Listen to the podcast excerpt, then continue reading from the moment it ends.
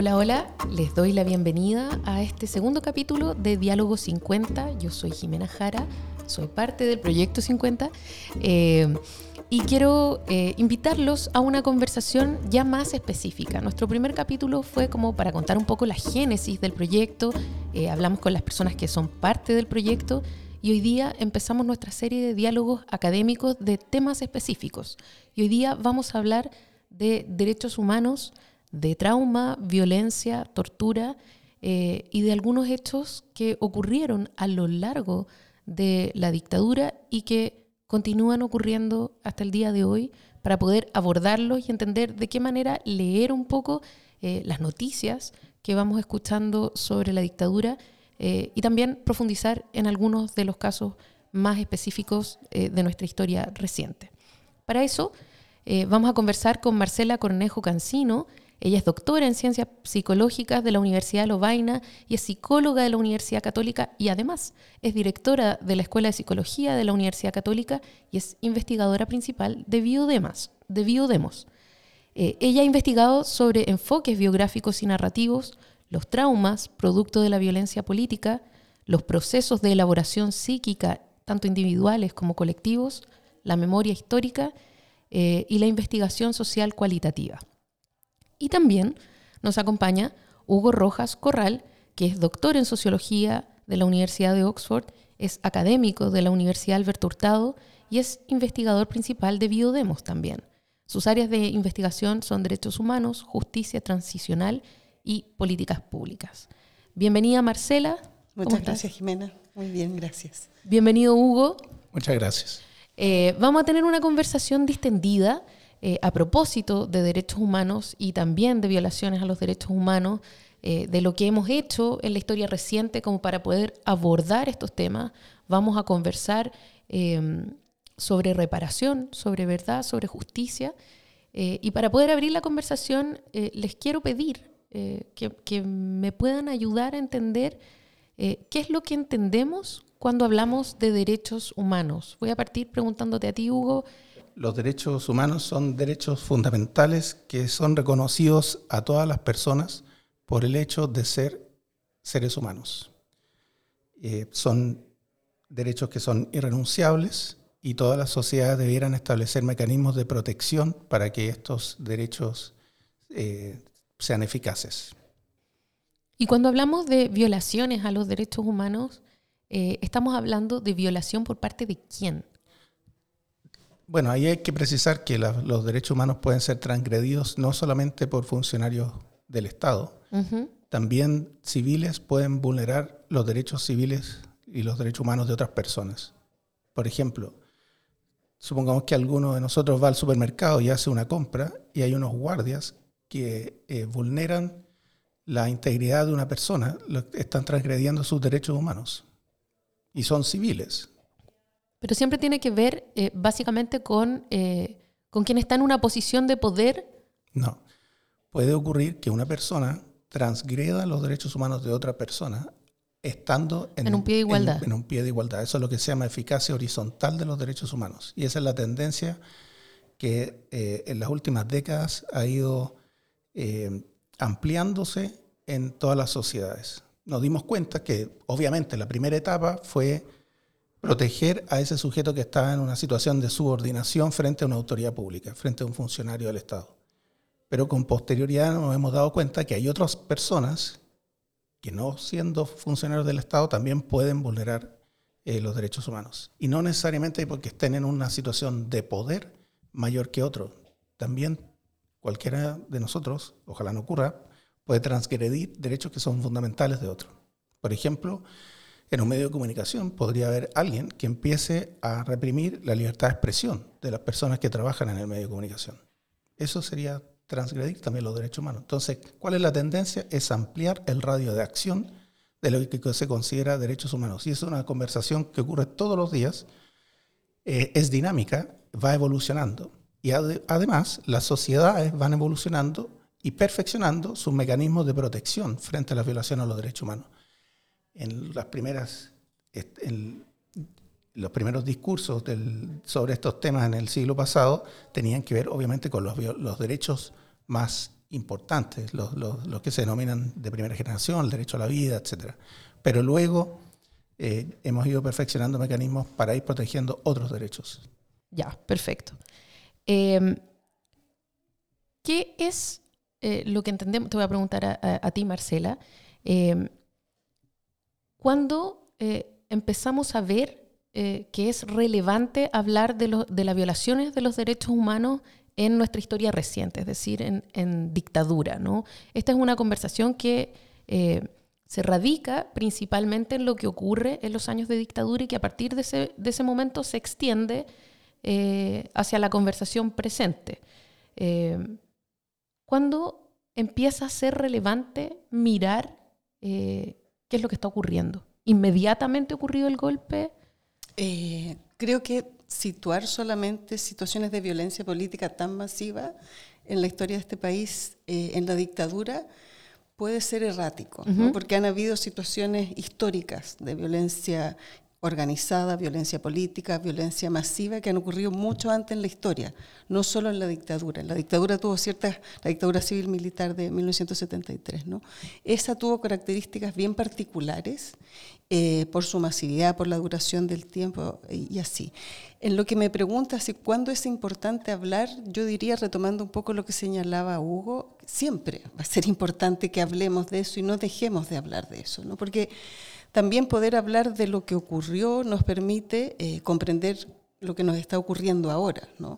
Y eh, esta marca de los 50 años que, también sucedió, yo creo, con fuerza para los 40, o uno lo puede mirar de otra manera para los 30, claro, retrotrae a que tengamos que hablar de lo que pasó ahí, pero lo que pasó ahí tiene que ver con lo que está pasando ahora. Entonces, ante la pregunta... Eh, cuando tenemos que hablar? Mi afirmación inmediata es decir siempre, no tenemos que dejar de hablar, porque todavía tenemos muchas cosas que decir, muchas cosas que aprender, muchas cosas que investigar al respecto, eh, que ponernos de acuerdo también como, como ciudadanos y ciudadanas al respecto. Entonces, eh, lo que me parece interesante es pensar cómo esta situación de violencia sistemática y masiva, que eh, se instala con el golpe de Estado, ¿no?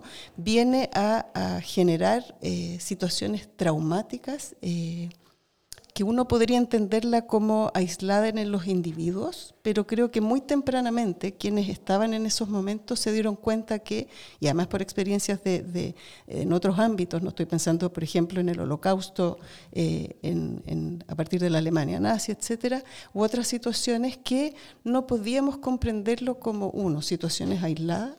Eh, tampoco alojadas en individuos o en personas individuales, sino que afectaban a la sociedad en su conjunto. ¿no? Entonces, yo creo que hay que seguir hablando de esto porque son situaciones de violencia masiva, eh, que desde, por ejemplo, los trabajos desde la psicología, la psiquiatría, etcétera, uno podría entenderlos como traumas psíquicos, ¿no? que es el concepto usual que, por ejemplo, Freud instala, etcétera. Sin embargo, muy tempranamente, la gente trabajando en Chile, estoy pensando en el Comité ProPaz, estoy pensando luego en lo que fue la Vicaría, ¿no? Em, varios organismos que en Chile muy tempranamente empezaron a trabajar con las víctimas, eh, se dieron cuenta que esto eh, iba a tener efectos no solo en las víctimas directas en sus cuerpos, también en sus familiares, pero tomando un concepto bien central que a mí me ha servido mucho y creo que sigue sirviendo hoy y en el siempre ¿no? para entender esto, que es el concepto de trauma psicosocial. ¿no? que en el fondo retoma ciertas conceptualizaciones de eh, traumatización extrema que Bruno Bettelheim, a propósito del holocausto, había desarrollado y que nos permite entender que lo que sucede con este tipo de violencia, ¿no? con la violación masiva a los derechos humanos, es eh, un trauma psicosocial. Entonces, es una manera de violentar a ciertos individuos, pero que eso eh, determina que se instale en la sociedad, en las familias, en las organizaciones, la violencia, de cierta manera que eh, se instala y es no solamente la persona directamente agredida de quien tenemos que pensar y en preocuparnos, sino que en todas y todas que están ahí, ¿no? en la sociedad en su conjunto. La violencia se introduce en las relaciones sociales, en la manera de relacionarnos, en la manera de entendernos, de eh, juntarnos o no juntarnos, de creer o no creer lo que está sucediendo, de cuidarnos, de entender los daños. Entonces creo que em, esa conceptualización y en ese sentido lo que tú preguntas, Jimena, me parece muy relevante, ¿no? ¿Desde cuándo o hasta cuánto? Insisto en el siempre, todavía tenemos muchas cosas que decir. Y ahí pensando en la traumatización extrema, en el trauma psicosocial y cómo la sociedad en su conjunto se ve afectada por estas situaciones, ¿no? No solo, por así decirlo, directamente implicados, que uno podría pensar en la de víctima-represor, sino que todos y todas nos vemos afectados. Ahí también pensar en estos 50 años como em, las nuevas generaciones, ¿no? Muchas de aquellas que no estaban ahí cuando ocurrieron los hechos, también han ido reclamando, uno, su derecho a poder opinar, lo que ahí sucedió, dos, su derecho a poder sentirse o no y de qué manera afectados por lo que ahí sucedió, ¿no? en lo que también se ha llamado eh, transmisión transgeneracional de lo traumático y sacarlo un poco de directamente quiénes son las víctimas. Perfecto. Eh, quiero preguntarles un poco... Eh, a propósito de, de, este trauma que se genera del que tú hablas, Marcela, eh, y de su masividad y de su impacto, eh, un poco de qué manera podemos hacernos cargo y si nos estamos haciendo cargo. La primera pregunta es, ¿somos una sociedad dispuesta a abordar la conversación sobre derechos humanos o somos más bien reacios a abordar esa conversación? Eh, eso te lo voy a preguntar a ti, Marcela. Y después quiero preguntarle a Hugo eh, de qué manera eso se, eh, se condice o no eh, con el panorama jurídico, con la sentencia. nos hemos hecho cargo no solo de la conversación, sino que nos hemos hecho cargo de las acciones. Marce. Sí, creo que hemos sido, o sea, mi respuesta sería sí y no. Sí, nos hemos hecho cargo, sí, si uno mira a través de la historia, si también escucha, por ejemplo, a las agrupaciones, han habido avances, pero todavía nos falta mucho. ¿no? Y a nivel de sociedad nos cuesta escuchar esto, porque también hay que pensar que escuchar acerca del horror no es algo que a uno le gustaría escuchar, ¿no? como enfrentar esta situación. Sin embargo, que creo que a través de la historia post... Eh, el plebiscito del 100, ¿no? la elección de un gobierno democrático cuando la eh, dictadura finaliza y durante incluso la dictadura hubo personas que eh, nos han permitido hasta el día de hoy escuchar acerca de esto que estaba pasando, ¿no? Cuando había una negación masiva a nivel de la sociedad, cuando había, le llamamos nosotros una desmentida, ¿no? En el sentido de decir, no existen centros de tortura, no existen eh, violaciones masivas, no existe tortura aplicada sistemáticamente, no están existiendo desapariciones, y en cambio había gente que decía, sí, eso está ocurriendo, sí, ¿no? Y mantuvieron eh, y han mantenido hasta el día de hoy eso.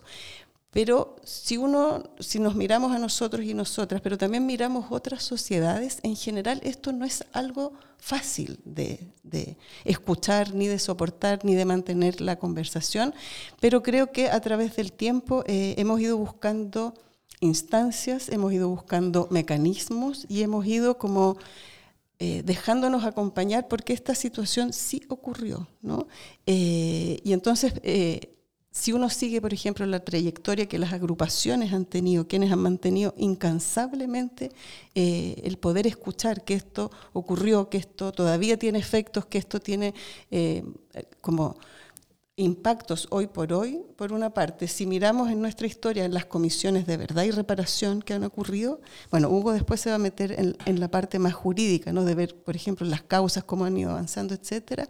Claro, hemos ido avanzando, pero nos queda por avanzar. Queremos hablar de esto, pero también nos corremos de hablar de esto, ¿no? Porque no es una situación fácil, porque cuando nos preguntamos qué pasó, y nos preguntamos hoy en, el presente, así como está el trauma, yo creo que en esto tenemos que pensar que está trauma psicosocial y memoria, y memoria colectiva, ¿no? que son dos conceptos que por lo menos a mí me han servido para pensar en esta situación que van muy de la mano, ¿no? y ambos con transmisiones de la memoria, de lo traumático, pensando en las generaciones sucesivas, no solo las que estuvieron ahí cuando ocurrieron los hechos. Entonces, uno podría trazar cómo las distintas generaciones, eh, y a través de las distintas conmemoraciones, y por, ejemplo los años redondos, ¿no? 30 años, 40, 50, ¿no? van marcando una manera de, pensar, de aproximarse a lo que sucedió.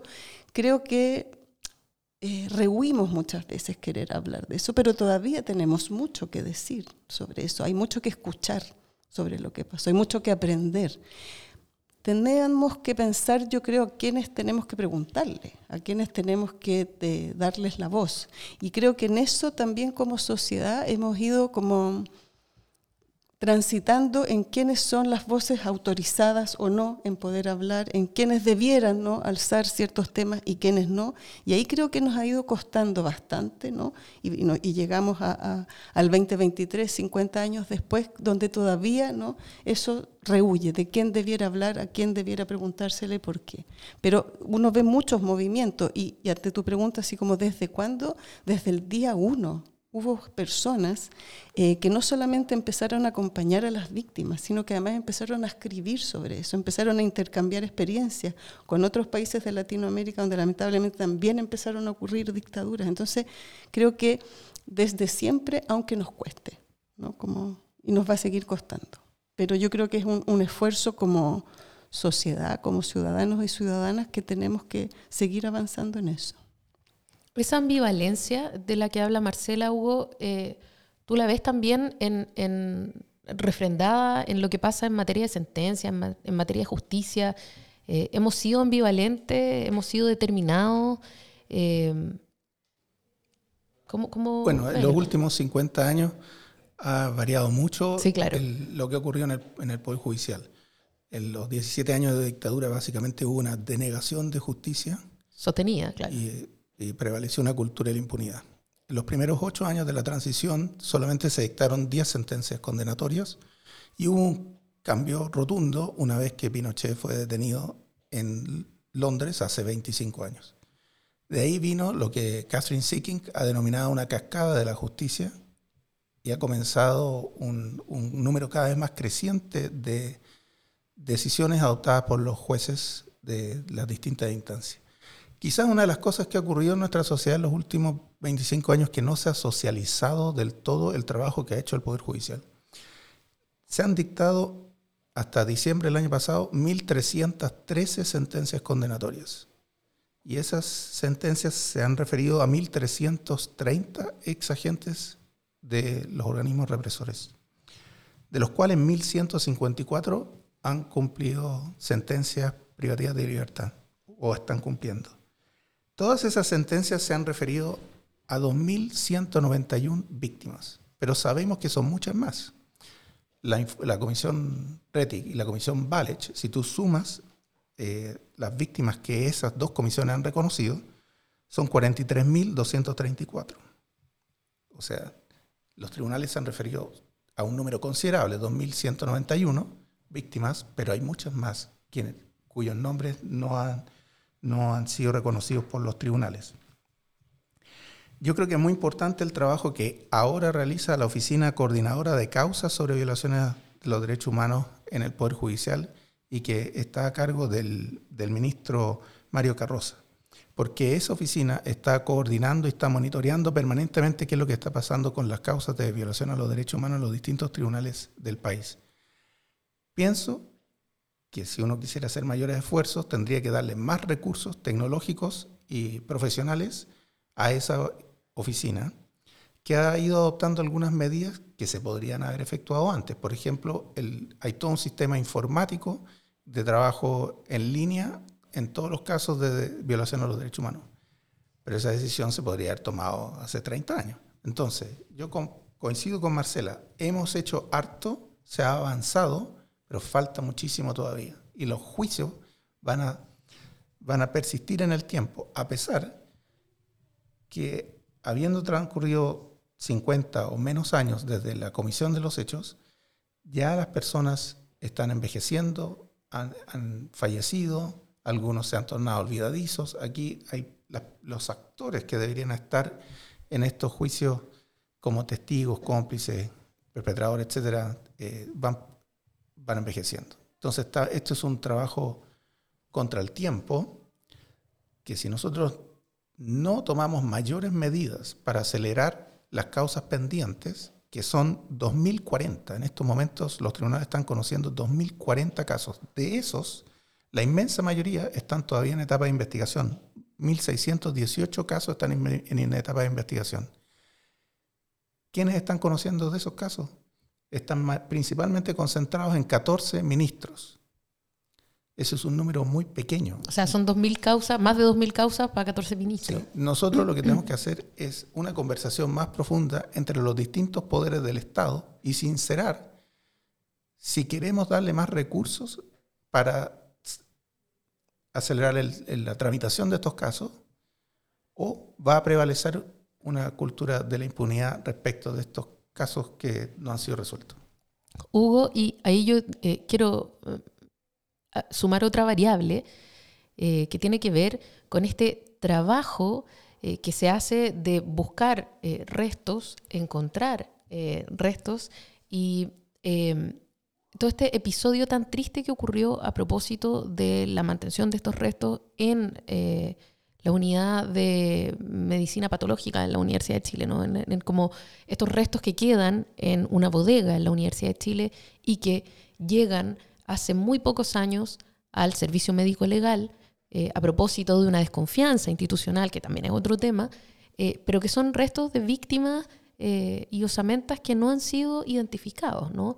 Y estamos hablando de más de 20 años en un, lapso de tiempo muy grande en el que han muerto muchas personas que buscaban a sus familiares eh, y que eh, no se han podido periciar esas osamentas y que por lo tanto también ha permanecido trabado esos procesos de justicia. Eh, eso también es muy decidor respecto de lo que tú dices, de los recursos con los que cuenta el Estado para poder avanzar en esta materia. Entonces, claro, ha habido un avance, esto se ha acelerado, pero por otro lado, la negligencia, uno siente, yo voy a ser un poco dura quizás, pero esta parece ser una negligencia concertada eh, entre distintos poderes, porque eh, ni están los recursos en el Ministerio de Justicia, eh, ni están los recursos en el Servicio Médico Legal para modernizarse eh, ni están los apuros del Poder Judicial para apurar las pericias. ¿no? Es cuando una ministra, precisamente de quienes investiga, eh, se constituye en el Servicio Médico Legal y dice qué pasa con estas 80 osamentas que estaban en la Universidad de Chile eh, y perician las de inmediato que el Servicio Médico Legal dice no tenemos la plata, no tenemos los recursos, no tenemos la gente para poder hacer esas pericias. por lo tanto, las osamentas siguen siendo osamentas DNN, lo cual es tremendamente doloroso. Eh, voy, a, voy, a, preguntarle a Marcela un poco qué significa eso simbólicamente también. Eh, le preguntan eh, al Ministerio de Justicia y, claro, hay un plan de búsqueda que es súper interesante, que me gustaría que lo habláramos después, pero ¿cómo ves un poco este entramado y, este episodio de estas osamentas que todavía están sin identificar en, en, en cómo avanza o no avanza la justicia? O sea, ¿de qué manera esto dificulta eh, la reparación? Bueno, mira, la sociedad civil tiene un rol importante en este trabajo. Nosotros desde la academia tratamos de investigar, monitorear, presentar propuestas, eh, no solamente en el ámbito de justicia, sino que también sobre verdad, memoria, garantías de no repetición y reparación.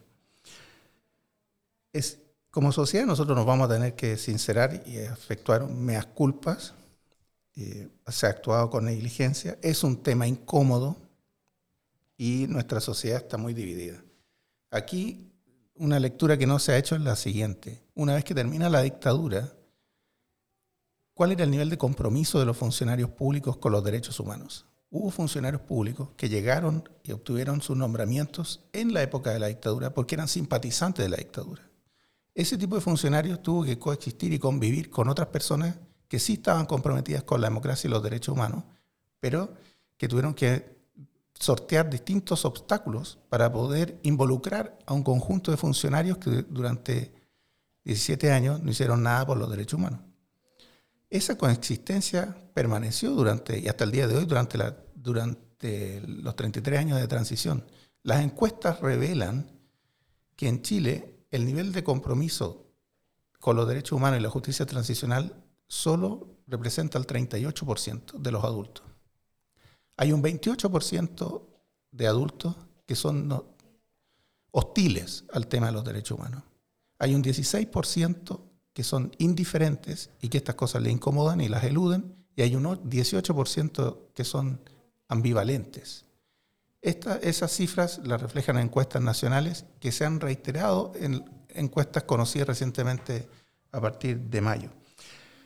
¿Cómo poder avanzar? Aquí ocurre que hay información que algunas instituciones o algunas personas conocen, pero nosotros como sociedad no hemos abierto la compuerta para establecer incentivos que permitan que esa información, que por el momento está de, materia, de manera privada, se traduzca en información pública que contribuya al esclarecimiento de los casos y que sea evidencia. ¿Qué incentivo tiene, por ejemplo, un exfuncionario del ejército de romper los pactos tácitos de silencio que existen hasta el día de hoy, proporcionando antecedentes que conoció, que vio o que supo o que guardó? En estos momentos, ninguno. Entonces lo que hay que hacer es llegar a grandes acuerdos si es que queremos avanzar en, específicamente tu pregunta tiene que ver con la búsqueda de la verdad. ¿Qué incentivos hay hoy en nuestro país para que cualquier ciudadano eh, contribuya a esclarecer, a esclarecer ciertos hechos? No hay ninguno. No hay ninguna ley que motive a un sujeto a proporcionar esos antecedentes. Y cuando a diferencia de... otros países que sí lo han hecho. ¿Qué tipo de estímulos podrían funcionar, por ejemplo? Por ejemplo, Sudáfrica cuando tuvo su comisión de verdad y reconciliación, puso un incentivo importante, que era, nosotros vamos a amnistiar a ese sujeto o lo vamos a indultar, no va a tener responsabilidad penal si es que eh, llegamos al convencimiento que contribuyó a conocer lo que ocurrió y que ha mostrado arrepentimiento y lo ha hecho ver de manera pública. Ese tipo de estímulos son más audaces y yo creo que nosotros tenemos que ser más creativos en los mecanismos que estamos ofreciéndole a los ciudadanos, sobre todo a aquellos que saben qué ocurrió. Súper. Marcela, te quería, quería preguntarte yo como por el ámbito simbólico de este mismo caso. Em, no sé si querías decir algo antes. Sí, es que, me quedé, bueno, escuchando atentamente a Lugo, pero además con tu pregunta, Jimé, que tú hablas eh, cómo están trabados los procesos de justicia. ¿no? Yo creo que simbólicamente también están trabados los procesos de elaboración individuales y sociales de, este, de estos traumas psicosociales. Están eh, trabados los procesos de eh, rehabilitación, de reparación, por, supuesto de justicia, de verdad, ¿no? y que nos, nos, pongamos de acuerdo finalmente ¿no? con estas garantías de no repetición. Y en ese sentido, eh, lo que ocurrió durante la dictadura ¿no? de negar la existencia de los hechos, negar las desapariciones, negar eh, un montón de situaciones que estaban ocurriendo a nivel de la violencia, ha hecho que arrastremos eso y al día de hoy, por lo tanto, eh, la necesidad de ciertas ritualidades, por ejemplo, de, simbolizar ¿no? lo que fue la pérdida masiva de familiares, de cercanos, de compañeros de trabajo, de cogeneracionales, eh, personas exoneradas de los trabajos, personas que tuvieron que cambiarse de barrio, personas a, los cuales su casa no les fue requisada, eh, una serie de situaciones que todavía no podemos tematizar, pero que hacen que, como decía Hugo, vayamos arrastrando esto de no, no, no sincerarnos respecto a lo que sucedió. Entonces creo que, no sé si iba ahí tu pregunta, pero creí escuchar eso, ¿no? Como simbólicamente, eh, psicosocialmente, también necesitamos destrabar ciertos procesos, ¿no? Y, reconocer que hubo eh, desapariciones masivas, sistemáticas, organizadas, ¿no? No fueron algunos pocos o algunas pocas que no. Esto era una política de Estado financiada, organizada em, sistemáticamente, ¿no? Em, y por lo tanto, todas esas pérdidas, eh, todos esos duelos suspendidos, dicen algunas autores y autores, ¿no? Tenemos que eh, hacernos cargo porque eh, arrastrar eso a través de las generaciones a las sociedades no es algo, no es algo que eh, nos haga em, bien en el sentido de nuestro bienestar psicosocial, en el sentido de cómo enfrentamos los conflictos, en el sentido de cómo nos organizamos respecto a ciertas situaciones. Entonces, a nivel simbólico, creo que también arrastramos estas trabas ¿no? que, tú, que tú señalabas como en relación a la justicia y que Hugo eh, señalaba también. Y creo que sería también, y ha sido importante ¿no? en muchas situaciones, por ejemplo, cuando han em, aparecido eh, restos de, detenidos desaparecidos, de detenidos desaparecidos, los familiares han podido cumplir con ciertas ritualidades. ¿no? Cuando se han descubierto, por ejemplo, estoy pensando específicamente en Simón Bolívar 8800, ¿no? un centro clandestino de exterminio que por lo tanto no fue hasta muy tarde, ¿no? muy recientemente que conocimos de su existencia y lo que estaba pasando ahí, eh, hay una serie de situaciones donde todavía no podemos eh, incorporarlas a nuestro relato colectivo y que por lo tanto se han ido introduciendo en una manera de, relacionarnos que no nos permiten hablar de estas cosas, porque se nos hace esquivo. Del exilio todavía hablamos poco, de eh, las relegaciones que hubo, que también fueron masivas, hablamos muy poco de un tema que ha surgido eh, recientemente, ¿no? que tiene que ver con las adopciones forzadas. Hablamos muy poco, ¿no? Nos cuesta hablar. Entonces, creo que también eso a nivel simbólico eh, sería algo interesante de destrabar. Y ahí, a nivel de la sociedad, creo que también eh, la escena teatral, por ejemplo, que es algo que he estado trabajando recientemente, la literatura, la música, ¿no? las otras dimensiones de, lo humano nos han permitido ¿no? ir aproximándonos a cómo elaboramos esto, cómo vehiculizamos esto, cómo nos hacemos cargo de esto, ¿no? La, instalación en las ciudades, en los campos universitarios, en muchos lugares de eh, recordatorio. Aquí sucedió tal hecho, ¿no? Memoriales. memoriales, estoy pensando, pero también en pequeños gestos de, de decir aquí pasó esta situación, esta casa funcionó como casa de eso, ¿no? Eh, estoy pensando en los documentales, por ejemplo, estoy pensando en los cortos, ¿no? Que han sido maneras que hemos tenido también como sociedad de mantener presente eso y a nivel simbólico, ¿no?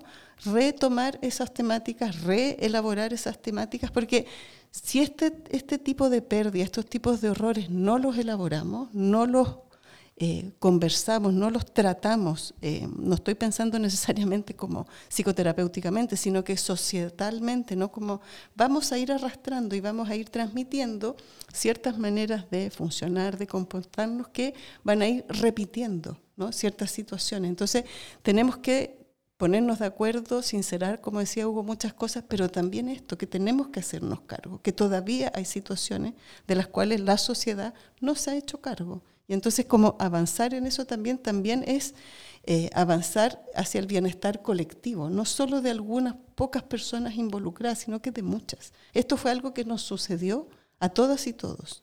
No estaba simplemente restringido ¿no? o, o encapsulado, como lo quisieron mostrar, en unos pocos. Entonces, si estamos todos afectados y todos afectados, entonces todas y todos tenemos que rehacer cosas, destrabar cosas desde la justicia y también en otros ámbitos para poder seguir mirando qué nos pasa hoy. Les quiero preguntar, eh, a propósito justamente de poder mirar eh, aquellos casos que tienen mayor visibilidad eh, en la historia de la dictadura de violaciones a los derechos humanos, casos que son emblemáticos por distintas razones, por su sentencia, eh, por ser los primeros, eh, por tener harta mucha notoriedad eh, quienes protagonizan eso, o por su brutalidad, etc.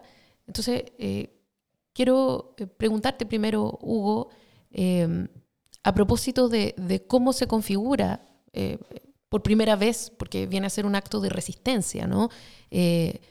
Un, acto de, un recurso judicial presentado en un caso de violaciones de los derechos humanos, cómo ocurre eso eh, y cuál es el rol de esa resistencia que probablemente, o sea, hay una denegación, tú dices, de justicia sistemática, pero que sin embargo sirve para documentar eh, una acción de, búsqueda de justicia, sirve también para amparar a las víctimas, sirve para, juntar antecedentes, para investigar.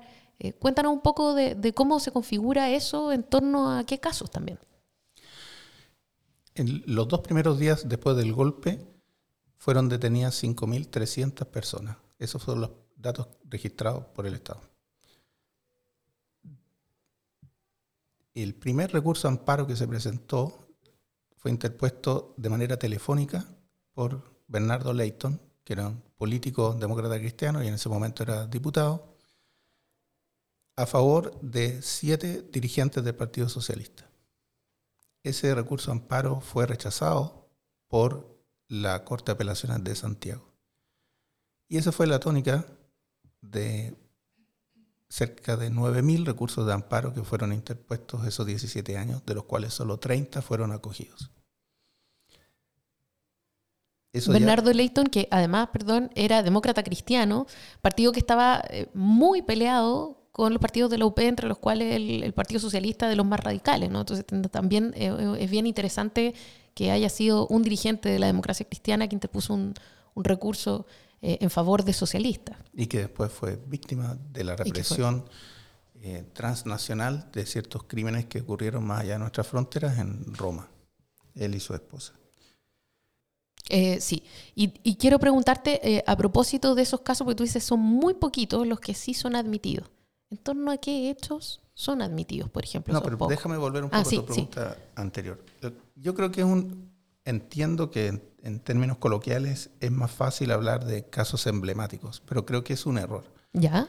Porque eso ha hecho que se concentre la mirada en ciertos casos que pueden ser muy conocidos, por ejemplo, el caso Lando Letelier o el caso Frey, Víctor Jara u otros, por diversas razones. Pero en realidad nosotros tenemos que prestar atención ahora a los 2.040 casos que están pendientes. Y no hay unos casos más importantes que otros, porque todo esto tiene que ver con la dignidad de las personas que fueron víctimas de la represión. Yo creo que como sociedad tenemos que hacer el esfuerzo de hacernos cargo de todos estos casos pendientes y de todos los otros que van a llegar, porque fíjate que hay miles de víctimas que podrían perfectamente demandar al Estado y solicitar indemnización de perjuicio y no lo han hecho. Y hay muchos otros temas que no hemos conversado, eh, exilio y relegaciones, pero también tenemos que avanzar en, en, otras agendas como son las reparaciones colectivas. No todas las reparaciones tienen que ser individuales, tenemos que avanzar en disculpas públicas. Tenemos que todavía investigar más sobre la represión que ocurrió en zonas rurales donde vivían personas muy sencillas, lo que ha acontecido, sobre todo en los medios de comunicación, es que le han prestado más atención a las autoridades públicas que fueron víctimas de represión y no tanto al sujeto común y corriente.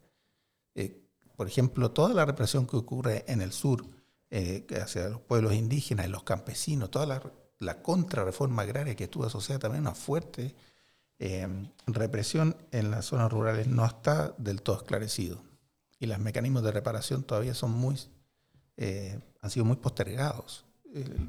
y los efectos del empobrecimiento de las personas que vivían en las zonas rurales víctimas de la represión son enormes. Y todo eso el Estado se ha hecho cargo de manera muy lenta. Quería volver, Jiménez, sobre el caso, o sea, sobre el, concepto de lo emblemático. Sí, te iba a preguntar. Y, y, coincido con Hugo, creo que mm, son casos, indudablemente, y uno podría hacer un listado, ¿no? y podríamos conversar sobre ellos, que han permitido visibilizar, que han permitido que otros casos ¿no? Eh, podamos pensar sobre ellos, han permitido ser ejemplificadores de ciertas cosas, pero así como desde lo traumático, también desde la memoria, tienen un, un pequeño problema, que es en el fondo quedarnos solo en algunos y no pensar en todos y todas. Entonces, uno podría pensar por ejemplo, que desde lo emblemático eh, solo podrían hablar de lo que pasó aquellas personas que estaban ahí.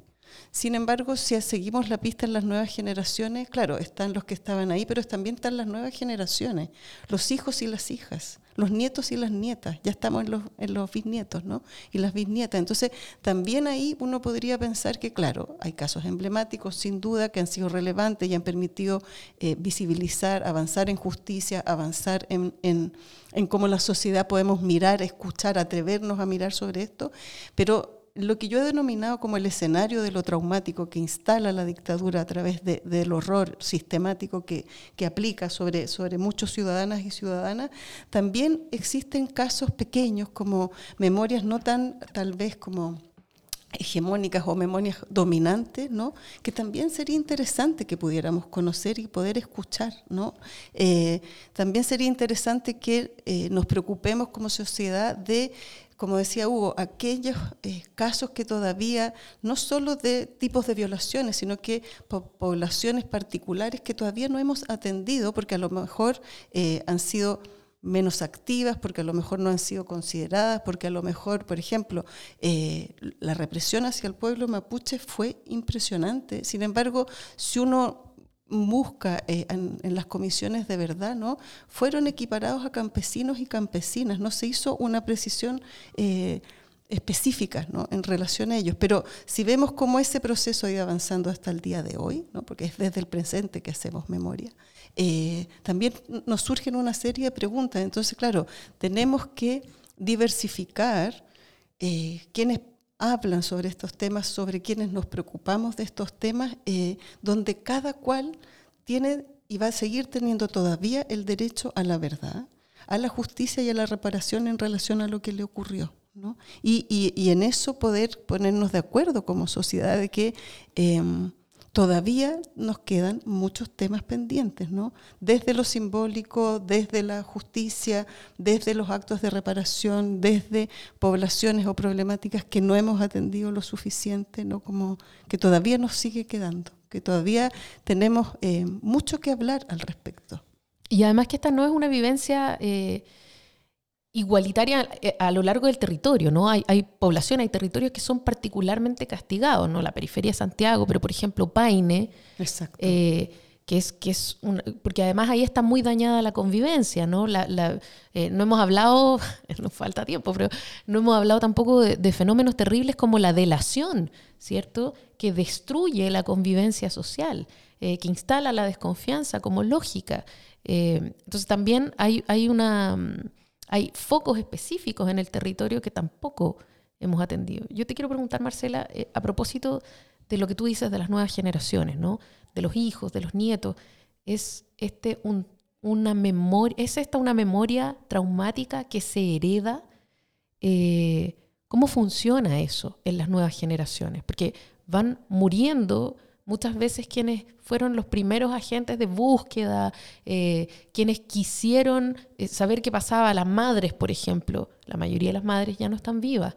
Eh, ¿Qué pasa con esas hermanas, con esas hijas, con esas nietas, con esos nietos? ¿Se hacen parte también de estas organizaciones? O, o, se debilita esta búsqueda? que se sienten y cómo se sienten también frente a la conversación, ¿no? Cuando nuevamente las víctimas son las culpables por ser sectarias, por ejemplo, en esta conversación de los 50 años, eh, que es una conversación en la que, oye, pucha, salgamos del rencor un poco. ¿Cómo, cómo se sienten estas mm. nuevas generaciones? Habría que preguntarle a ellas y a ellos. Eh, mi impresión, mi punto de vista, es que eh, palabras como eh, herencia, eh, legado, lealtades, transmisión serían las que tendríamos que pensar, tanto para lo traumático como para la memoria. Y, esto indudablemente, y eso, eso no solo acá eh, en Chile, en otros países lo, hemos visto, ¿no? que las nuevas generaciones em, van preguntando qué pasó. Las generaciones, por así decir, protagonistas del momento de los hechos, también eh, guardaron silencio muchas veces para proteger a las nuevas generaciones, pensando que no querían transmitirle o contagiarles, como mucha gente ha dicho, ¿no? Como esto con que cargaban. Entonces, tendríamos que pensar a que hay que preguntarle qué, qué, qué, es lo que se hereda, qué es lo que se, se ha legado. Y, y, y en tu pregunta, Jimé, mi impresión ha sido que este legado o esta lealtad o esta transmisión ha sido tomada, ¿no? o este relevo generacional en quienes van a aportar, portar, no aportar, ¿no? Eh, eh, esta memoria o no olvidar respecto a lo que en estos hechos han sucedido, se ha ido diversificando y entonces ha ido saliendo y no simplemente las familias o los familiares de los directamente implicados han ido tomando este relevo, sino que también organizaciones más jóvenes, donde uno, por ejemplo, encuentra eh, chicos y chicas que tienen 25 años, ¿no? Y ahí hay un reclamo. Ustedes no estuvieron ahí, ¿por qué están hablando? Ellos lo que hacen y ellas es exigir su derecho a hablar, porque sienten que también vivencian ¿no? los efectos de lo que ahí ocurrió, porque les contaron mucho, porque les contaron muy poco, porque quisieran saber más, porque les clausuraron su derecho a preguntar ¿no? o, a, disentir, por ejemplo, familiarmente. Entonces, yo creo que se ha ido diversificando quienes han ido tomando el relevo de quienes podemos hacer memoria de esto que nos pasó. ¿no? Eh, y ya no solo eh, aquellos que ahí estuvieron, pensando nuevamente ¿no? en la diada víctimas y represores, pero yo creo que este escenario de lo traumático ha ido permitiendo a través del tiempo que hayan otros personajes, otros actores y otras actrices que también son parte de escenario. Sin duda víctimas, sin duda represores, sin duda el sistema judicial. ¿Qué pasa con la educación? ¿No? También nos tendríamos que preguntar qué está pasando a nivel de cómo estamos enseñando esto en los colegios, en los liceos eh, de cómo estamos transmitiendo lo que ahí pasó y diversificarlo. Tú, tú nombrabas, por ejemplo, el caso Paine, ¿no? donde son solo hombres ¿no? campesinos los que son brutalmente asesinados y qué pasa con sus viudas, su familia, y que tienen que convivir en el mismo pueblo con los otros que pasó. Pero también nos podríamos preguntar, y de hecho lo hemos hecho en algunas investigaciones, ¿qué pasa con los vecinos y las vecinas de centros de tortura, que sabían que ahí lo que estaba ocurriendo un poco no tenían retazos, no fragmentarios, porque justamente el trauma a lo que apunta es a fragmentar de lo que estaba sucediendo. Entonces, creo que se ha ido diversificando y ampliando eh, quiénes han tomado el relevo y quiénes son los portadores de las memorias. No solo una, sino que varias. Y cómo el esfuerzo, yo creo, también tiene que ir a poder reparar y rehabilitar a quienes fueron directamente dañados, pero también cómo la violencia se introdujo. Tú hablabas de la delación, ¿no? Eso genera pérdidas de confianza, sospechas, ¿no? Como vivir completamente como pensando que cualquier cosa que uno diga, ¿no? Y entonces cómo eso hoy por hoy lo podemos mirar, lo podemos ver, que viene como un, cierto, ¿no? Herencia de eso que ahí pasó. ¿Y qué hacemos entonces hoy?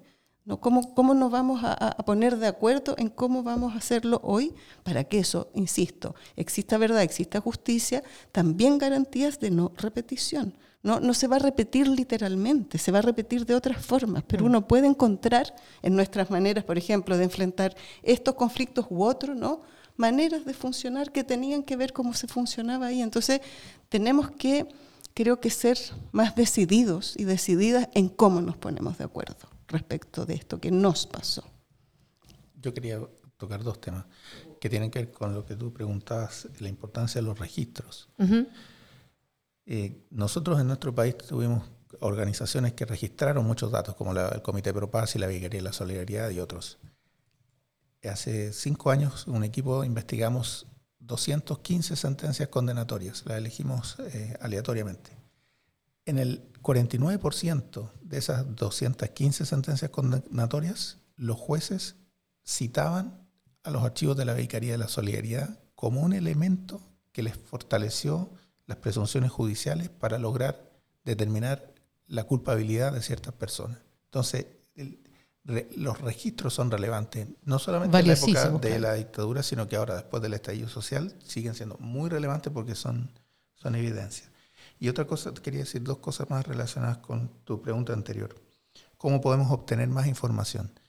Aquí una reforma que yo haría o que propondría es eh, al artículo 15 de la ley 19.992, que es la ley Valech. Ahí se establece el secreto.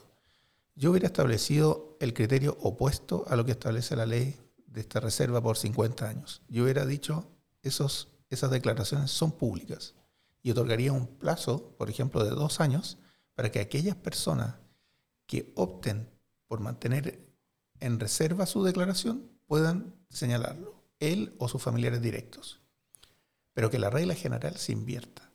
¿Por qué es importante la publicidad de estas declaraciones? Porque te permiten cruzar antecedentes, porque aquí está toda la información, está tan fragmentada que tú tienes que realizar sistemas de búsqueda en grandes bases de datos que en estos momentos están eh, repartidas en un conjunto de organismos públicos.